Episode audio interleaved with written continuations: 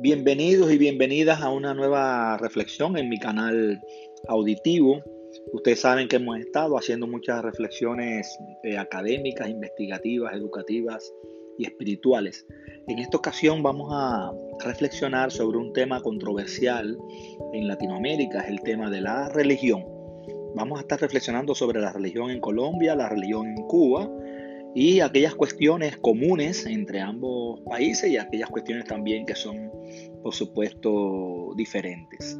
El tema religioso en Cuba es un tema muy controversial, muy polémico, porque ustedes saben que el sistema cubano es un sistema educativo laico, sin embargo existe una ferviente y profunda convicción religiosa en, en el pueblo cubano. Eso lo van a poder apreciar en este audio. Disfrútenlo.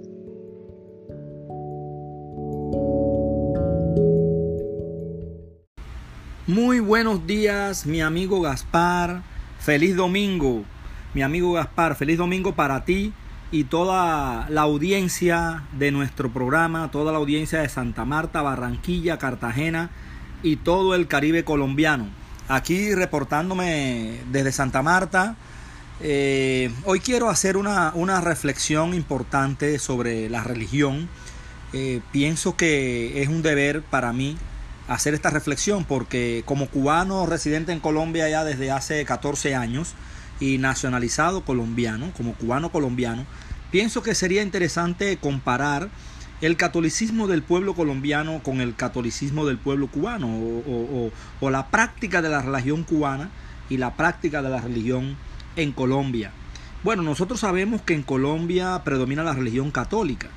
Eh, está, esta religión católica está representada por la mayoría del pueblo y aunque hay otras religiones, el catolicismo es la que aglutina a la mayor cantidad de personas. Eh, una particularidad de la religión en Colombia es que se enseña en las escuelas. Eh, hay una asignatura en las instituciones públicas colombianas y en algunas instituciones privadas eh, eh, que se llama religión y se enseña la, religión mediante una asignatura. O sea que la religión en Colombia está curricularizada en el sistema educativo. En cambio en Cuba eh, la religión no se enseña en las escuelas, aunque los católicos representan una minoría porque coexisten con la misma fuerza e impacto otras religiones como la adventistas, los testigos de Jehová, metodistas, evangélicos, entre otras. Al igual que existen en Colombia también estas religiones, pero en Colombia los católicos son la mayoría, en Cuba no. En Cuba eh, las, personas practican distintas eh, religiones y hay equidad en ese sentido. La religión en Cuba, a diferencia de Colombia, no se enseña en, la, en las escuelas.